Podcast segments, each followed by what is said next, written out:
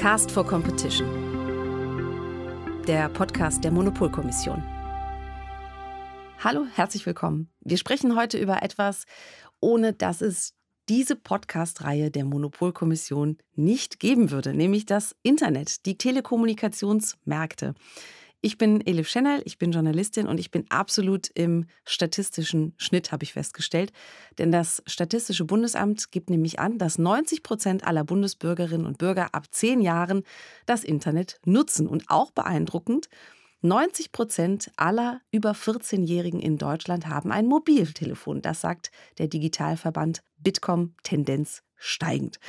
Ohne das Netz wären wir heute auch aufgeschmissen. Professor Jürgen Kühling, Vorsitzender der Monopolkommission und ich. Er ist in Regensburg und ich in Köln. Schönen guten Tag. Hallo, Frau Schennel. Das Netz ist ja so sehr Alltag geworden. Da muss ich sagen, ich bin sehr schnell genervt, wenn das Netz mal nicht da ist oder zu langsam funktioniert, weil man es ja einfach so viel auch benutzt. Können Sie einschätzen, was Sie im Netz am allermeisten machen? Also wozu benutzen Sie das Internet am allermeisten? Also bislang sicherlich E-Mail zu schreiben, das war mal der Ausgangspunkt, aber jetzt seit der Corona-Krise eigentlich für fast die Hälfte des beruflichen Alltages, also Videokonferenzen, Telefonie wird immer weniger bei mir. Für jede Kleinigkeit haben sich ja mittlerweile Videocalls etabliert, also eine sehr, sehr starke Nutzung des Internet. Das steht doch sehr stark im Vordergrund zu diesen digitalen Nutzungen. Und natürlich auch Streaming, wenn ich ehrlich bin. Das wird auch immer mehr. Fußball und ähnliches, asynchrones Gucken, nicht mehr live, sondern dann, wenn es gerade passt und auch vor allem oder live und dort, wo es gerade passt. Also wenn man im Hotel ist und wo auch immer. Das ist schon alles toll durch die Digitalisierung, dass man das nutzen kann, wo man ist und wie man gerade möchte. Ohne Netz funktioniert es nicht. Ich habe auch festgestellt, ich habe ein unterschiedliches Nutzungsverhalten. Am PC ist es eher das Surfen, das E-Mail-Schreiben und so weiter und die Calls. Und am Telefon, also am Smartphone, bin ich wahnsinnig viel in Messenger-Diensten. Man kann sich ja immer die Wochenbilanz anschauen. Und das hat mich ein bisschen erschrocken zuletzt. Ich dachte, okay, ich habe viel kommuniziert. Und wir nehmen diese Folge auch wieder kurz vor Weihnachten auf, eine neue Folge von Cast for Competition, weil es ja das vierte Sektorgutachten in diesem Jahr gibt. Wir haben schon gesprochen über die Bahn und den Energiesektor und heute geht es um die Telekommunikationsmärkte in Deutschland. Die Gutachten sind gesetzlicher Auftrag für das unabhängige Beratungsgremium der Bundesregierung Monopolkommission. Und darin wird eben beschrieben, wie es um den Wettbewerb steht in diesen Bereichen, die eben ja früher auch staatlich waren. Und die unterschiedlichen Gutachten haben ja verschiedene Schwerpunkte. Und dieses zwölfte Sektorgutachten bezüglich der Telekommunikationsmärkte, das trägt den Titel Wettbewerb im Umbruch. Und ich mag gerne immer die Frage stellen, warum eigentlich dieser Titel? Und auch hier möchte ich gerne wissen, warum dieser Titel? Also warum ist hier der Wettbewerb im Umbruch? Ja, in vielfältiger Hinsicht. Wir versuchen ja möglichst vieldeutige Titel zu machen, die aber eine ja vielleicht auch ganz gut bezeichnen, in welcher Situation wir uns gerade befinden. Und Wettbewerb im Umbruch deshalb, weil wir schon seit einiger Zeit beobachten und jetzt mit zunehmender Geschwindigkeit, dass das Kupfernetz und die schmalen Bandbreiten sich nach und nach verabschieden und immer mehr höhere Bandbreiten gefragt werden und dabei auch immer mehr Glasfaser nachgefragt wird. Das ist der eine Treiber des Umbruchs. Dann haben wir vor uns jetzt in der neuen Legislaturperiode oder in der anstehenden Zeit eine neue Versteigerung von Frequenzen im Mobilfunkbereich. Das ist immer ein wichtiger Punkt für den Wettbewerb. Und schließlich haben wir zum ersten Mal jetzt ein neues Gesetz, ein Telekommunikationsgesetz, was auch die von Ihnen ja schon erwähnten Messenger-Dienste und so weiter und so fort, die neudeutsch bezeichneten Over-the-Top-Dienste wie WhatsApp, Threema und so weiter reguliert. Das heißt also, wir haben ein ganz neues Gesetz mit vielen neuen spannenden Fragen, wie die denn im Wettbewerb zu regulieren sind. Dann schauen wir doch mal auf diesen ersten Bereich, den Sie angesprochen haben, das Thema Migration von Kupfer auf Glasfaser. Ich sehe viel Werbung, was neue Glasfasernetze angeht. Der Ausbau von Glasfasernetzen geht wirklich rapide voran. Warum ist das für die Monopolkommission so wichtig und wie sieht es eigentlich auch aus auf Seiten der Nachfrage der Kunden? Ja, das ist deshalb ein großes Thema. Und ich denke, in der Corona-Krise mit der zunehmenden Digitalisierung werden das viele genauso sehen, dass wir eben hohe Bandbreiten benötigen, um ja, den beruflichen Alltag, Schule äh, in der Zeit der Digitalisierung, aber natürlich im Freizeitbereich ganz normal die Produkte zu konsumieren und am gesellschaftlichen Leben teilzuhaben. Und dafür sind hohe Bandbreiten sehr wichtig. Da kommen wir auch sehr gut voran. Wir sind im Bereich des Glasfaserausbaus und des Ausbaus höherer Bandbreiten eigentlich sehr gut unterwegs. Was wir dieses Mal nochmal betont haben, ist, dass es nicht nur darum gehen muss, dass diese Bandbreiten angeboten werden, sondern wir müssen auch dafür sorgen, dass sie nachgefragt werden. Und ja, da beobachten wir jedenfalls im Glasfaserbereich, dass es so ist, dass wir nach wie vor nur etwa 30 Prozent der vorhandenen Anschlüsse auch tatsächlich genutzt werden. Das heißt, hier gibt es offensichtlich noch ein bisschen Nachholbedarf, dass die Kundinnen und Kunden auch tatsächlich bereit sind, dann auch vielleicht ein bisschen mehr zu zahlen, um höhere Bandbreiten zu haben. Das heißt also, im Festnetzbereich haben wir in vielen Bereichen gar nicht mehr das Problem, dass wir nicht genug Bandbreite vor Ort haben, sondern eher das, dass wir Bandbreite haben und die vielleicht nicht genutzt wird. Jetzt könnte man doch auch sagen, okay, anscheinend reicht die vorhandene Bandbreite vielen Menschen. Warum ist es aus Sicht der Monopolkommission aber wichtig, dass mehr Menschen diese höheren Bandbreiten und die Glasfasernetze auch nutzen?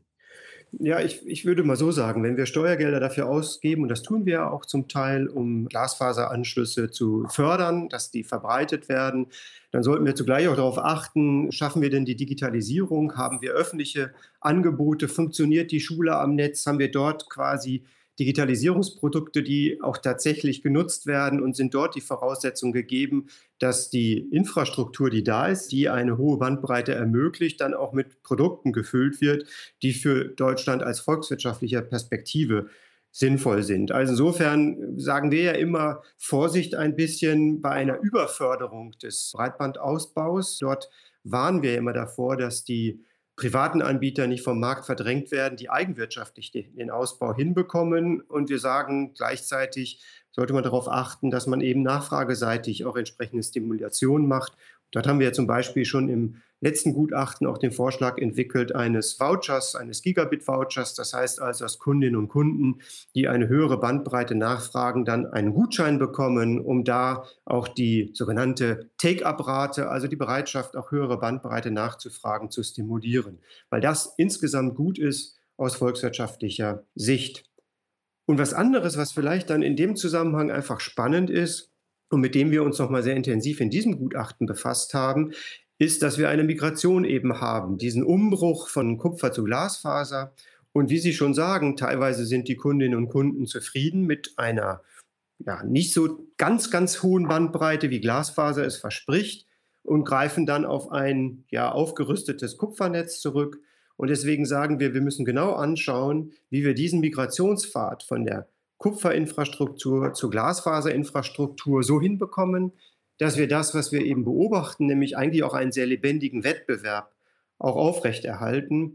Und da haben wir eine Reihe von Vorschlägen entwickelt. Ein Vorschlag ist beispielsweise, dass wir sagen, die Kupferentgelte, dieser sogenannte Kupferanker gewissermaßen, das Entgelt für den Zugang zur Kupferleitung, der ist ein ganz, ganz wichtiger Preis. Den zu regulieren, das ist sehr, sehr wichtig. Und wir sagen, damit auch Sicherheit im Markt ist, wie das mit der Preisentwicklung weitergeht, sollte dieser Kupferanker real stabil bleiben. Das heißt also, alle Beteiligten im Markt, denen sollte signalisiert werden, dass diese Vorleistungsentgelte real stabil bleiben vom Preis her, damit man sich darauf einstellen kann.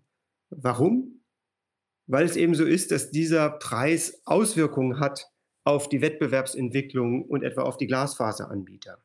Das heißt, wenn der Kupferpreis sehr, sehr niedrig ist, also das Kupferzugangsentgelt niedrig ist, dann ist es attraktiv, darauf aufbauend eben optimierte Kupferprodukte anzubieten. Und dementsprechend ist es so, dass da eine hohe Nachfrage noch weiter in der Kupfer hängt, gewissermaßen. Und das ist relevant für die Glasfaseranbieter, weil die brauchen diese Nachfrage, die müssen ihre Netze auslasten, damit sich die Investitionen lohnen. Das heißt also, ein zu niedriger Preis ist problematisch, ein zu hoher Preis ist allerdings auch problematisch, weil das Kupfernetz der deutschen Telekom AG mit diesen hohen Kupferentgelten dann noch sehr hohe Vorleistungspreise der Deutsche Telekom AG in ihre Kasse spült und die können die dann auch wiederum nutzen, überhöhte Entgelte, um das äh, zu nutzen, um quer zu subventionieren oder andere problematische Dinge zu tun. Das heißt, dort einen angemessenen Preis zu identifizieren, ist sehr wichtig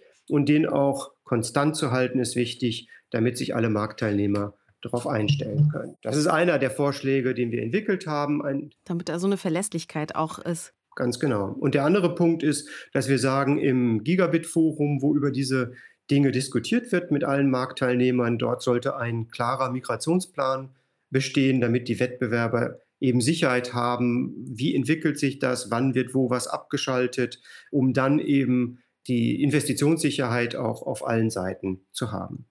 Ich würde vielleicht noch sogar einen dritten Punkt noch ergänzen, weil der uns auch sehr wichtig ist. Das sind diese Commitment-Modelle. Die, die, klingen ja irgendwie ganz gut. Die Telekom hat Vereinbarungen getroffen mit den großen Nachfragern nach entsprechenden Vorleistungen im Glasfaserbereich. Dieses Commitment-Modell, diese Zugangs- und Entgeltvereinbarung, das ist zwar im Prinzip eine schöne Sache auf den ersten Blick, aber damit werden auch große Vorleistungsnachfrager eben gebunden in diese Modelle und damit an die Telekom gebunden und lösen damit Login-Effekte aus und stehen dann oder bergen zumindest das Risiko, dass für Neueinsteiger, Anbieter von Glasfaser, die eben eigene Nachfrage auf ihr Netz lenken wollen, da sehr hohe Marktzutrittsbarrieren entstehen. Also insofern haben wir nochmal gesagt, diese Commitment-Modelle bitte kritisch prüfen, welche Effekte sie haben für die kleineren Nachfrager und sich nicht damit zufrieden geben, dass jedoch die großen Nachfrager sich mit der Telekom auf entsprechende Entgelte geeinigt haben.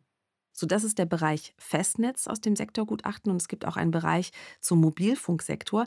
Und da würde ich gerne noch einmal kurz einen Blick zurückwerfen ins Jahr 2019. Da ging es ja viel um das Thema 5G, weil die 5G-Mobilfunkfrequenzen versteigert wurden.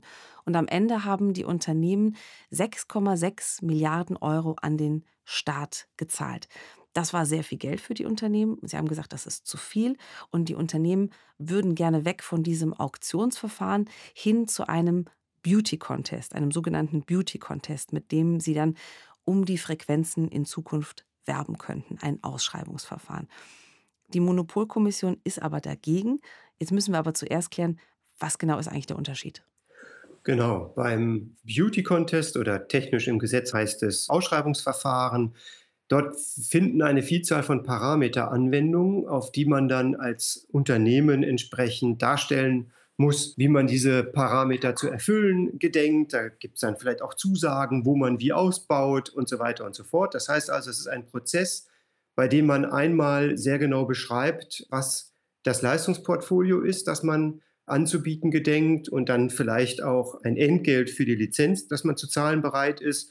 Und das ist ein komplexes, aber sehr statisches Verfahren, während der große Vorteil des bislang etablierten, super funktionierenden, sich hervorragend eingespielt habenden Versteigerungsverfahrens das ist, dass wir in einem sehr dynamischen Prozess auf verschiedene Blöcke bieten können, dass jedenfalls am Ende ausschließlich die Zahlungsbereitschaft der Unternehmen entscheidet, wie viel Geld bin ich bereit für welchen Frequenzblock zu zahlen.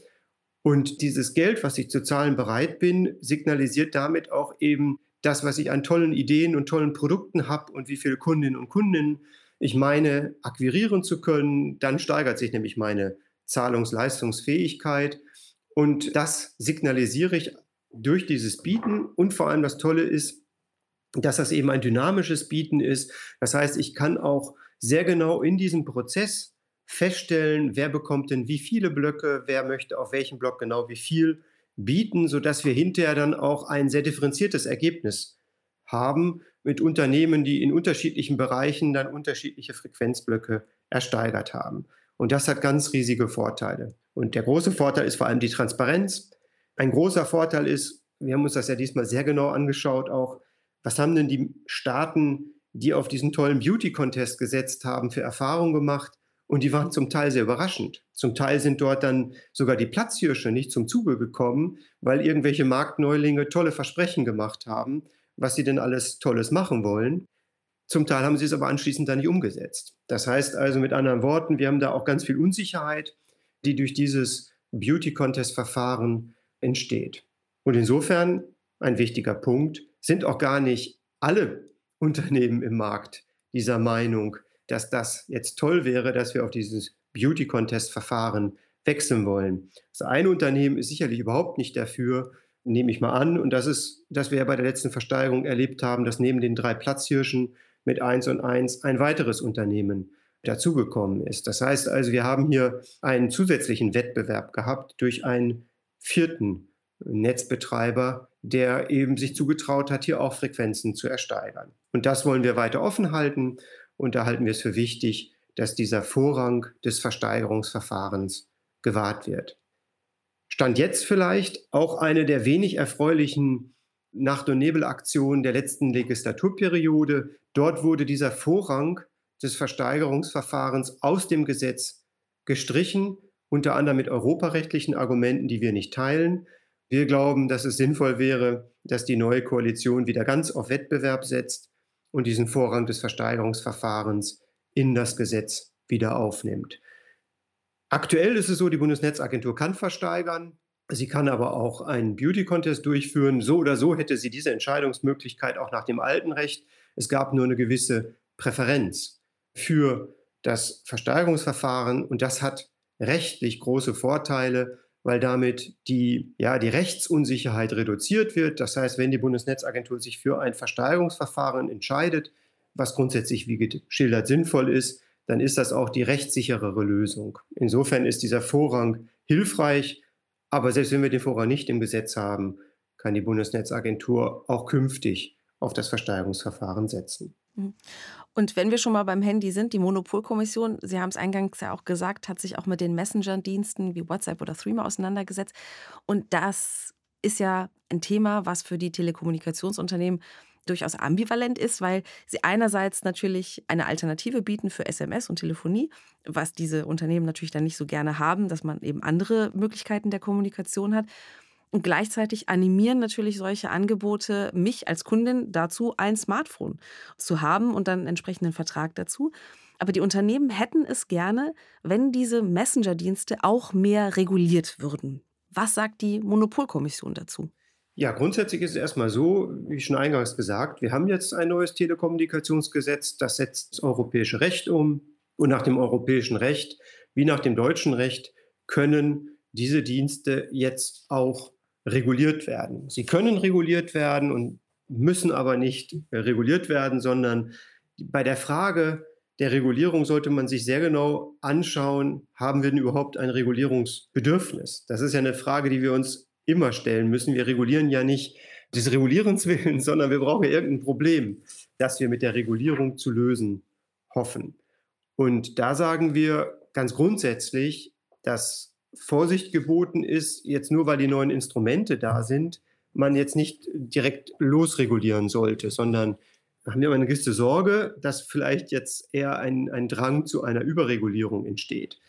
Und stattdessen sind wir der Meinung, dass man sehr differenziert sich das anschauen sollte. Wenn wir zum Beispiel uns die Schutzbedürftigkeit der Endnutzerinnen und Endnutzer anschauen, die die Regulierungsintensität steuern sollte, dann haben wir sehr unterschiedliche Bereiche, sehr unterschiedliche Regulierungsfelder. Um mal ein Beispiel zu bilden. Wir haben ja eine Entgeltregulierung, eine sehr umfangreiche. Für die klassischen SMS-Dienste, das letzte, was man vielleicht als, was die Verbraucherinnen und Verbraucher ja vielleicht auch mitbekommen haben, wir haben sogar auf europäischer Ebene eine Festsetzung der Entgelte, was die SMS in internationale, also europäische Netze anbelangt. So eine Entgeltregulierung, vor allem die Endkunden-Entgeltregulierung, brauchen wir natürlich nur, wenn wir überhaupt irgendeine Gefahrenlage haben. Wenn wir aber, wie bei den OTT-Anbietern, teilweise gar keine Geldzahlungen haben, können wir auch gar kein Missbrauchsproblem da haben. Da kann niemand ausgebeutet werden. Aber was wir natürlich haben, ist, zum Teil zahle ich dann eben nicht mit Geld oder nur mit sehr wenig Geld. Dafür stelle ich meine Daten zur Verfügung und viele dieser Dienste verdienen sehr viel Geld mit der Auswertung dieser Daten. Und da sagen wir natürlich, hier darf es keine Wertungswidersprüche geben. Das heißt also, die datenschutzrechtlichen Standards für eine SMS muss dann ähnlich sein wie die für eine WhatsApp, die ich schicke. Da muss dasselbe Datenschutzrecht gelten und da dürfen wir jetzt nicht irgendwelche Abstriche machen. Das heißt also, man muss sich sehr genau die Gefahrenlage anschauen und danach dann entscheiden, ob eine Regulierung geboten ist oder nicht. Und dazu passt wahrscheinlich auch der nächste Aspekt, denn diese Dienste tauchen ja auch wieder im Koalitionsvertrag der neuen Bundesregierung auf, denn die Ampelkoalition möchte sich für eine sogenannte Interoperabilität einsetzen. Also das bedeutet, ich könnte zum Beispiel, wenn das eintritt, in Zukunft Nachrichten verschicken von meinem, nehmen wir WhatsApp-Account auf einen anderen Threema-Account. Also dass diese beiden Dienste miteinander interagieren können, sich austauschen können. Dann hätten wir nämlich nicht das Problem, dass man, wie ich jetzt irgendwie drei Messenger-Dienste auf meinem Telefon hat, sondern eben eins. Das klingt für mich jetzt erstmal praktisch. Die Monopolkommission sagt aber, das ist eigentlich nicht okay. Warum? Ja, also wir verstehen erstmal den Koalitionsvertrag so, dass das eher ein Prüfauftrag ist und das zu prüfen und sich das anzuschauen, das sagen wir auch, das ist sehr richtig und wichtig. Und wir haben uns das sehr genau angeschaut und das geprüft und kommen zu dem Ergebnis, dass jedenfalls gegenwärtig eine solche Interoperabilitätsverpflichtung nicht sinnvoll ist. Und zwar unter Abwägung der Vorteile und Nachteile. Genau wie Sie sagen, auf den ersten Blick klingt das interessant und ich sage auch, ich, als ich angefangen habe, darüber nachzudenken, war ich auch eher der Meinung, das ist doch super so wie das bei E-Mails ist. Ich habe einfach nur einen E-Mail-Diensteanbieter, den ich selber nutze oder vielleicht noch einen zweiten, für wenn ich unterwegs bin. Und dann kann ich von jedem E-Mail-Diensteanbieter an jeden E-Mail-Diensteanbieter schreiben. Der Punkt ist nur, diese Messenger-Dienste haben sich sehr, sehr anders entwickelt und wir haben eine sehr große Vielzahl und eben durch das, was Sie schon geschildert haben, dass Sie viele Anbieter auf Ihrem Endgerät haben, das nennt man Neudeutsch Multi-Homing, können Sie halt auch verschiedene Anbieter haben mit unterschiedlichen Standards und unterschiedlichen Nutzungsformen. Sie können etwa einen Anbieter haben, der ganz, ganz, ganz strenge Datenschutzstandards hat, Sicherheitsstandards hat, den Sie dann eben nutzen für bestimmte Kommunikation. Ein anderer Anbieter, der vielleicht, mit dem Sie die große Masse erreichen können, der hat diese Standards nicht. Und wir sagen, das ist gerade eine interessante Entwicklung, dass hier eben Diensteanbieter sich entwickeln, mit unterschiedlichen Parametern. Und das ist eben ein großer Vorteil des Wettbewerbs. Und solange ich auf meinem Endgerät verschiedene Dienste beherbergen kann, kann ich ja dann auch verschieden diese Dienste für verschiedene Zwecke nutzen. Und diesen Wettbewerb zwischen den verschiedenen Angeboten mit unterschiedlichen Differenzierungsmerkmalen aufrechtzuerhalten, wenn wir eine solche Interoperabilität generieren, das ist sehr, sehr schwierig. Wir müssen dann zum Beispiel eine Frage stellen, was ist mit den Metadaten? Ja, einige Anbieter nutzen die, andere nutzen sie nicht. Das heißt, man müsste sich auf irgendeinen Standard da einigen. Das wird sehr, sehr schwierig und deswegen haben wir gesagt, wenn überhaupt mal dort das Problem entstehen sollte, dass ein marktbeherrschendes Unternehmen gewissermaßen keinen Wettbewerb mehr ermöglicht, dann sollte allenfalls eine sogenannte asymmetrische Interoperabilitätsverpflichtung auferlegt werden. Das heißt also, dann muss dieses marktbeherrschende Unternehmen interoperabel sein, aber nicht die kleinen Anbieter untereinander. Aber selbst das halten wir im gegenwärtigen Zeitpunkt noch nicht für geboten, weil wir eher glauben, die Wettbewerbseffekte werden eher negative sein. Und aus Kundinnen und Kundensicht kann das nicht gut sein. Da möchte ich lieber eine Vielfalt verschiedener Anbieter haben. Und übrigens ganz interessant, die Bundesnetzagentur hat ja jetzt auch vor ein paar Tagen vorläufige Ergebnisse ihrer Untersuchungen veröffentlicht und die gehen in eine ähnliche Richtung. Auch dort wird festgestellt, dass weder die Wettbewerber das wünschen, noch die Kundinnen und Kunden das überwiegend wünschen, sondern die meisten eigentlich mit diesen Multi-Homing-Optionen gegenwärtig sehr zufrieden sind. Und deswegen unsere Empfehlung, das erstmal so zu lassen. Vielen Dank, Herr Professor Kühling. Ich glaube, wir sind am Ende dieser Ausgabe von Cast for Competition.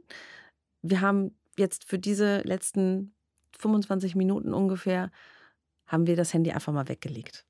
Ist vielleicht auch nicht so schlecht. Es hat auf jeden Fall viel Spaß gemacht, auch ohne Handy. Das finde ich auch. Und all die anderen, die jetzt das Handy wieder in die Hand nehmen, weil die Folge zu Ende ist, sie können einfach gleich nochmal vorbeisurfen auf der Seite monopolkommission.de. Da finden Sie die ausführlichen Gutachten zum Thema Post und Energie und Telekommunikation und Bahn nochmal zum Nachlesen. Und wir gehen jetzt sozusagen auch so ein bisschen in die Winterpause. Kann man das sagen für die Monopolkommission? Nein, wir arbeiten schon fleißig weiter an dem nächsten Hauptgutachten. Es geht immer weiter. Der Wettbewerb darf nicht schlafen. Sagt Professor Jürgen Kühling, Vorsitzender der Monopolkommission und Professor am Lehrstuhl für öffentliches Recht an der Universität Regensburg. Vielen Dank für dieses Gespräch und für diese Erläuterung und diesen Blick in den Wettbewerb bei den Telekommunikationsmärkten. Elif Channel ist mein Name. Tschüss.